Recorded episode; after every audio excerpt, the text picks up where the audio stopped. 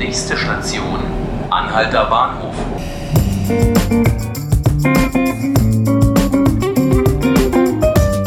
Herzlich willkommen, liebe Zuhörerinnen und Zuhörer. Mein Name ist Markus Lücker und Sie hören 5 Minuten Berlin, den Podcast des Tagesspiegels.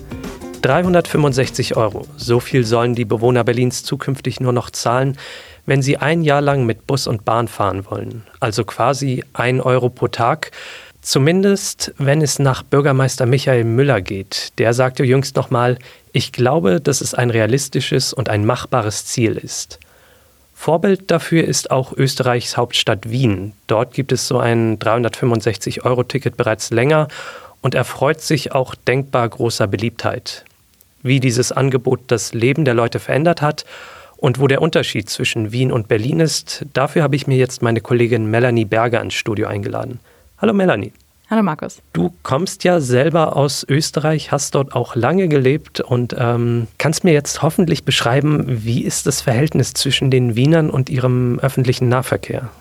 Also in Wien äh, gibt es mehr Jahrestickets der Wiener Linien als zugelassene Pkw.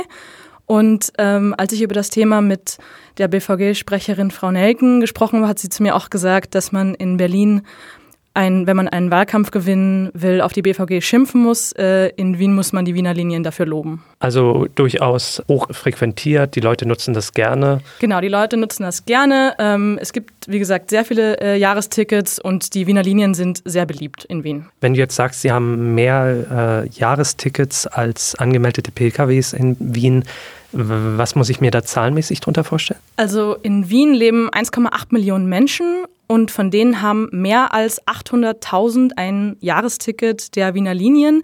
Im Vergleich in Berlin sind es fast doppelt so viele Einwohner und es sind nur mehr als 500.000 Jahrestickets der BVG. Das ist jetzt natürlich so die offensichtliche Frage. Wie finanziert sich dieses System dieser ja, vergleichsweise günstigen Tickets in Wien? Also äh, natürlich, wenn man, wenn ein Ticket, ein Jahresticket nur 365 Euro kostet, dann kann sich, auch wenn es mehr Abonnenten dann gibt, wird sich die gestiegenen, werden sich die gestiegenen Kosten nicht alleine dadurch aufwerten lassen. Wien hat, bevor sie das Ticket eingeführt haben, das günstige, hat die Parkraumbewirtschaftung stark ausgeweitet flächenmäßig und die Parkgebühren um 60 Prozent erhöht. Außerdem gibt es in Wien eine U-Bahn-Steuer, wo jeder Arbeitgeber pro Arbeitnehmer pro Woche zwei Euro abführen muss, die nur in den Ausbau der U-Bahn gehen. Das gab es vorher auch schon, da war der Betrag aber 72 Cent. Und natürlich sind die Wiener Linien aber auch weniger rentabel als die BVG. Also die haben eine geringere Kostendeckung als die BVG. Ich hatte schon mitbekommen, die BVG sieht allgemein diesen Vorschlag eher skeptisch, die Preise runterzudrücken, oder? Ja, genau. Frau Nikutta hatte vor kurzem mal gesagt, dass ein günstiges Ticket nicht äh, gleichzeitig mit einem Ausbau des Netzes äh, einhergehen kann, weil das nicht rentabel ist. Weil es da eben auch das Ziel, weil das Ziel anders ist in Berlin als in Wien. Also es muss hier rentabler sein als in Wien, oder? Also es gibt jetzt kein Gesetz, dass die Wiener Linien weniger äh, Geld einnehmen müssen als die BVG. Es ist einfach in Wien eine politische Entscheidung gewesen, Kostendeckung zu opfern für günstigere Tickets. Mhm, und dazu ist man dann in Berlin momentan noch nicht bereit. Anscheinend nicht. Und vor allem muss man auch dazu sagen, Wien hat auch in den Jahren, bevor sie das 365-Euro-Ticket eingeführt haben, schon die Maßnahmen gesetzt, um das dann quer zu finanzieren. Eben mit der Ausweitung der Parkraumbewirtschaftung, mit der Erhöhung der Gebühren, haben auch das Netz ausgebaut, äh, mehr Wagen angeschafft, weil wenn man jetzt natürlich viel mehr äh, Abonnenten von so einem Jahresticket hat, aber nicht äh, mehr Waggons zur Verfügung, dann werden die Leute in Berlin am Alexanderplatz stehen und in die U2 nicht mehr reinkommen, weil zu wenig Platz ist.